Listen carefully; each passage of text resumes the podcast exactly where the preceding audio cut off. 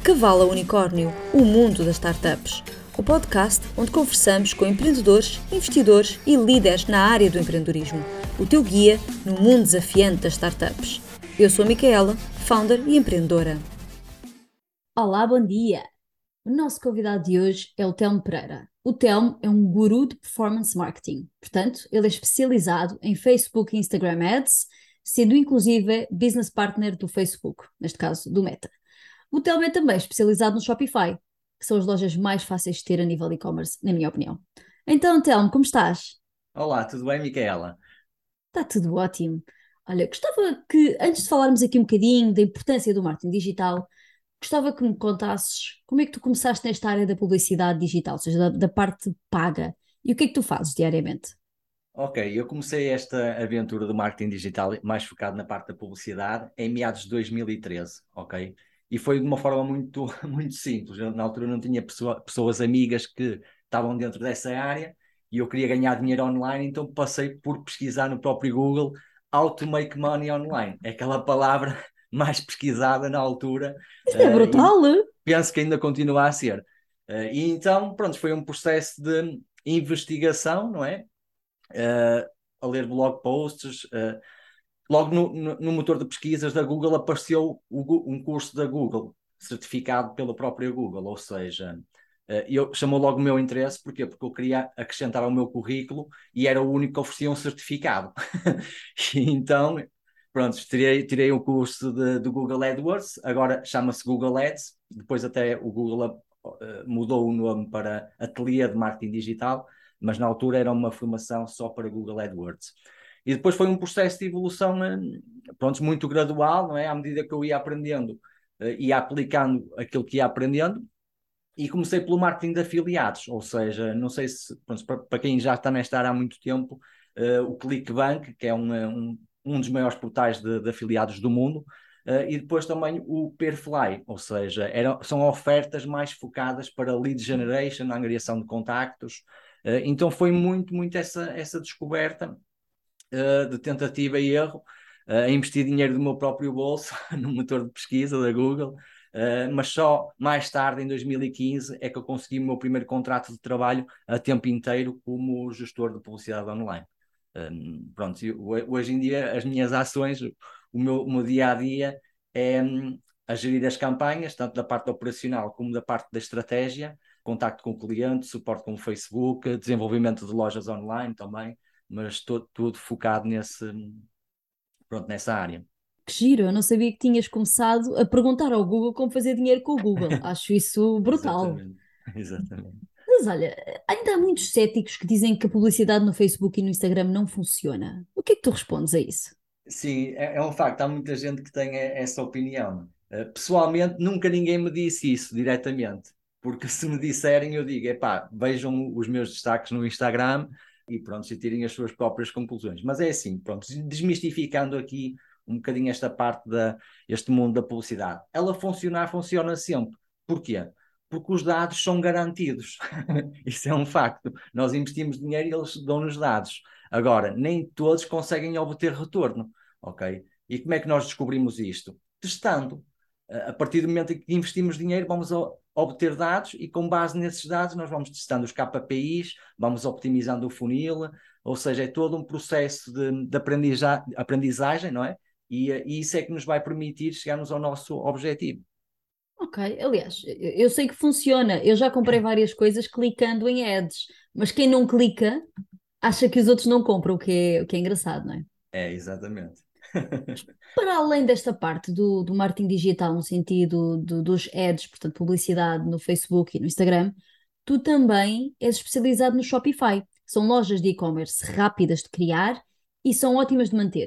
Por que tu aconselhas e gostas desta plataforma? Exatamente, boa pergunta. É assim, eh, como o Facebook, a Meta, o Shopify é uma empresa unicórnio. E para mim, neste momento, é a melhor plataforma de vendas online para e-commerce, tanto para produtos físicos como digitais. Também podemos vender produtos digitais usando o, a plataforma Shopify. Uh, é assim, eu gosto muito desta plataforma porque nos permite, em tempo real, fazermos alterações no próprio layout do site e isso é muito, muito, muito bom, porque à medida que estamos a comprar tráfego, em tempo real nós podemos fazer optimizações. Uh, e às vezes ficamos surpreendidos com os resultados que vamos mudando, a cor do botão, uh, prontos, uma série de aplicações que são muito, muito boas. Depois o Shopify também tem um marketplace onde existem milhares de aplicações, aplicações de performance, de email marketing que nós podemos integrar na nossa loja epá, e torna tudo muito, muito mais simples. Para não falar que é para mim, se calhar, minha, uh, o meu favorito dentro da plataforma do Shopify é o Analytics. Uh, e eu não conheço nenhum Analytics como como o Shopify, onde nós conseguimos logo ver uh, a frequência média de compra, conseguimos logo ver o ticket médio, a taxa de conversão da loja, o que é muito, muito bom. Ou seja, com essas métricas nós conseguimos tomar decisões logo em tempo real e saber o que é que está acontecendo na nossa loja online. Resumindo aqui, só para quem não conhece Shopify, primeiro, é fácil de criar um site em meia dúzia de horas, até para quem não é tech, que é o meu caso, por exemplo, eu já criei lojas não posso dizer que fossem as lojas mais bonitas do mundo, mas, mas consegui criá-las, não é? E segundo, custa, acho que é 29 euros por mês. E portanto é muito 29. barato, é, não é? Um, versus contratar alguém para fazer uma loja de raiz, que fica muito melhor, atenção, não há nenhuma crítica a quem o faz, mas depois não permite ao utilizador que não é técnico alterar de forma fácil. Correto, e agora, exatamente. aqui uma nota, antes de passar aqui para outra, para outra área do, daquilo que tu fazes. A nota que eu quero dizer é: não, nós não somos pagos pelo Shopify. Isto é mesmo gosto pela plataforma. Exatamente. E, e pronto, é darmos aqui uma ideia de uma plataforma que, que empreendedores possam usar no futuro. Depois de falares aqui um bocadinho, portanto, o que é que tu fazes em termos de marketing digital e, e quais são as plataformas que gostas, eu gostava de falar um bocadinho de como é que uma pessoa cresce no marketing digital. Ou seja, criar uma, uma publicidade no grupo Meta não é muito difícil, qualquer pessoa consegue. Eu aqui vou pôr umas grandes aspas, porque eu até acho um bocado difícil. Aquilo uhum, para mim é o caos. Mas pronto, qualquer pessoa consegue se quiser e se pesquisar. Mas porquê que as tuas publicidades e aquilo que tu fazes têm melhor retorno do que se for uma pessoa não especializada? No caso do e-commerce, ok, nós eu digo nós porque agora já tenho uma equipa, mas eu optimizo as campanhas com base na receita, com base nos KPIs da marca do produto. Ou seja, depois nós temos aqui os nossos números, aí é que passamos para a parte da execução. Uh, e eu penso que isso faz toda a diferença. Eh, porque se nós não soubermos até onde é que podemos gastar, não sabemos o, nosso custo de aquisição, não sabemos o nosso break-even ROAS, o nosso target ROAS, o nosso LTV, claro que uma, uma marca que está a começar ainda não é possível medir o LTV, mas são tudo métricas que nós usamos não é, para tomarmos melhores decisões, porque no fundo é assim, qualquer pessoa pode jogar futebol, não é? É muito fácil dar uns pontapés numa bola, mas porquê é que o Ronaldo é o melhor do mundo? Ele é o melhor do mundo não só porque treina diariamente o corpo, o físico, mas são, também, ao longo destes anos, ele treina a mente. É a perspicácia dele de quando está em jogo, quando está no campo, tem a sensibilidade de identificar quais é que são as melhores oportunidades para marcar golo. E lá está, os resultados também são influenciados por essa experiência, por essa sensibilidade que tu tens de, de tomar, de interpretar os dados, não é? E depois tomar ações. E isso faz, faz toda isso é que faz um amador de um profissional. muito, muito simples.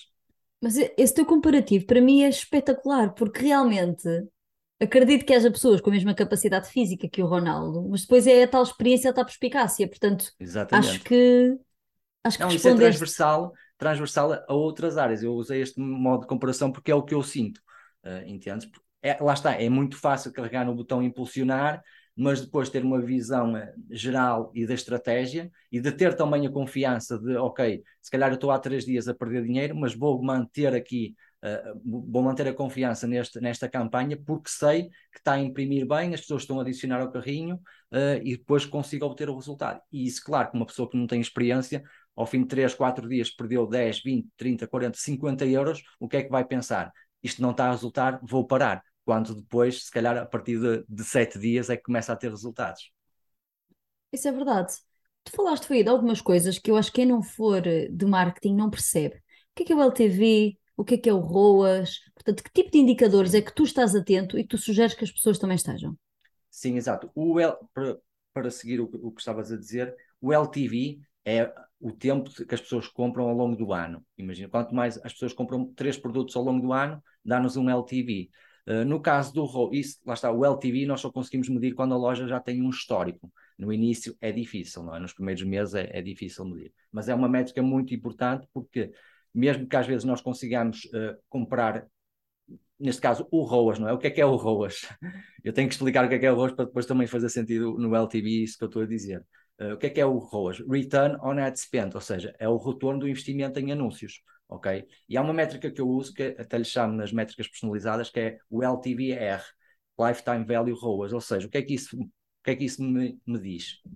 Que, uh, ok, eu consigo fazer 10 vendas a break-even, ok, com ROAS de 1.0, mas eu sei que esse cliente, os clientes na loja compram 3 vezes ao longo do ano, então se calhar o ROAS em vez do 1 já é de 3, entende? Ou seja, custa, eu sou break-even na aquisição, mas depois eu sei que para a marca ao longo do ano aquela, aquela persona, não é? aquela, aquela compra tem uma, um, um valor muito mais elevado.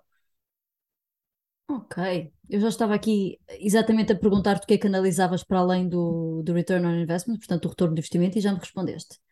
Uh, Agora... Sim, mas ainda há mais coisas que analiso para além do return on investment. Ok. Uh, por exemplo, uh, para além do, do, retorno, algo que eu também tenho, tenho muito em consideração, antes de, de existir vendas, é o número de pessoas que adicionaram ao carrinho, uh, o custo por clique, uh, por exemplo, os CPMs, mas o mais importante que eu dou mais, eh, pronto, mais foco é nas adições ao carrinho. Número de visitas, adições ao carrinho, porque aí nós conseguimos identificar se aquele público-alvo, aquela, aquela campanha, está realmente, um, se tem potencial ou não. Ok, faz-me sentido. Portanto, nem sempre podemos só ver se a pessoa comprou, ou pelo menos teve interesse. E depois falta ali sim. o último impulso, não é? Exatamente, sim. Ok. Assim, hoje em dia o Facebook e o Instagram são sem dúvida um dos principais meios da publicidade digital. O que faz, da minha pouca experiência, com que o custo de aquisição do cliente seja cada vez mais elevado. Primeiro queria, perceber se concordavas e segundo, se concordares, se tens algum segredo para combater este elevado custo de aquisição por cliente. Eh, sim, isso é um facto, não há como, eh, como escapar. O custo de aquisição tem aumentado, mas existem aqui algumas estratégias que nós podemos usar a nosso favor. E eu não diria um segredo, não é? São estratégias, que é uma delas aumentar a frequência de compra, ou o LTV, não é? Depois, podemos também tentar negociar as margens, margens com o nosso fornecedor, uh, neste caso, negociar o custo de produção do produto e aumentar ao mesmo tempo o ticket médio porque quanto mais alto for o, o ticket médio e mais baixo for o custo de produção, nós podemos pagar mais para conseguir um cliente. Uh, e isso dá-nos a, a, vantagem. Há outra coisa também que eu considero importante, que é, uh, por exemplo, agora nesta altura do Black Friday, os preços dos os CPMs não é, disparam, custo os custo, dispara. custo por mil, não é? Custo por mil impressões. Os CPMs, exatamente, por custo por mil impressões, ou seja, fica mais caro para as pessoas visualizarem os nossos anúncios. O que eu recomendo fazer é campanhas de brand awareness, alguns meses antes do Black Friday, usando o formato de vídeo. Ok? Porquê? Porque depois nós conseguimos criar audiências personalizadas uh, para pessoas que viram pelo menos 50% do vídeo, ou para quem já visitou o nosso site e não comprou, ou seja, é basicamente o público morno. Uh, dessa forma, nós conseguimos fazer remarketing para essas pessoas e baixar o custo de aquisição até 50% em alguns dos casos. É, é muito poderoso. Ok, sabes, que, sabes o que, é que eu achei interessante? Eu estava à espera que me desse aqui técnicas para baixar o custo de aquisição do, do, do marketing digital. E, e, na verdade, as técnicas que tu deste, só uma é que foi digital e as outras foram mais físicas, ou seja, tentar Sim. baixar o custo de produção, uh, garantir que o nosso cliente tem interesse o suficiente para comprar mais do que uma vez. Exatamente. E eu acho que é isso que torna também um bom profissional, ou seja, tu não estás só fechado na tua, na tua redoma do marketing digital, mas aconselhas os clientes a fazerem coisas para além do digital. Isso é giro. Sim, corretamente. Lá está. Isto até em conversa com o Diogo, que é um membro da minha equipa, uh, até porque existe dois profissionais, não é? A parte operacional a parte estratégia, estratégica. Ou seja, o mercado está cheio de, uh, de operacionais na parte operacional. não sei se vai, até não faz muito sentido, mas não sei se usei o termo correto, mas sim, é, existe muitos profissionais na parte operacional e poucos na parte estratégica. Uh, e pronto, isso lá está. Às vezes é mais do que, do que carregar nos botões, é preciso ter mesmo esta visão holística de tudo o que é que está a acontecer uh, na indústria. Sem dúvida, é como tudo, não é? É como todos os trabalhos. E quais são os teus principais desafios em fazer publicidade nestas duas plataformas que eu sei que são as tuas principais? Portanto, Facebook Sim. e Instagram. lá está, o principal desafio para mim, e é, é, é, curioso, é engraçado, que é, no fundo, captar a atenção do utilizador. E depois de captar a atenção, converter num resultado, ou em vendas, ou numa lead, não é? Porque é muito, muito competitivo. E nós não estamos a competir diretamente uh, com o nosso concorrente direto. Nós estamos a competir também com a nossa vizinha, que está numa tarde de verão a partilhar fotos de biquíni na piscina de casa, entendes? Ou seja, eh, muitas vezes a gente esquece que não é só com o nosso cliente direto que estamos a competir, eh, mas com toda a gente que está nas redes sociais a partilhar conteúdo. Olha, que giro. É verdade, é verdade. é verdade. E se tu tiveres este mindset, acabas por ter uma perspectiva diferente daquilo que tens que fazer, de como é que te vais posicionar, quer seja no copy, quer seja no tipo de anúncios, Uh, entendes? Porque é mesmo, mesmo muito, muito competitivo. Uh, no fundo, uma marca está a competir com toda a gente. é verdade. E agora vou-te fazer uma pergunta altamente provocadora. Ok. Esta não estás à espera. Que é, okay. é, quanto mais clientes tens, mais difícil é de fazer marketing digital. O que é que eu quero dizer com isto? A pergunta foi mal feita. Minha pergunta, na verdade, é se tu tiveres muitos clientes, eles estão a competir entre eles pela atenção do público-alvo ou não? Não obrigatoriamente, é assim, porque se for não obrigatoriamente, porque lá está, é, são tantas pessoas, são milhares e milhões de pessoas online neste momento, aqui em Portugal, cerca de 9 milhões ativos no Facebook. Uh, é difícil, não quer dizer que numa uma determinada pessoa não vai haver um anúncio de três vezes de uma marca de roupa, por exemplo. Acontece. Só que depois existe eh, aquele fator de decisão. A pessoa, se calhar, gostou mais de um vestido de, uma marca, se calhar gostou da outra. Ou seja, não há como.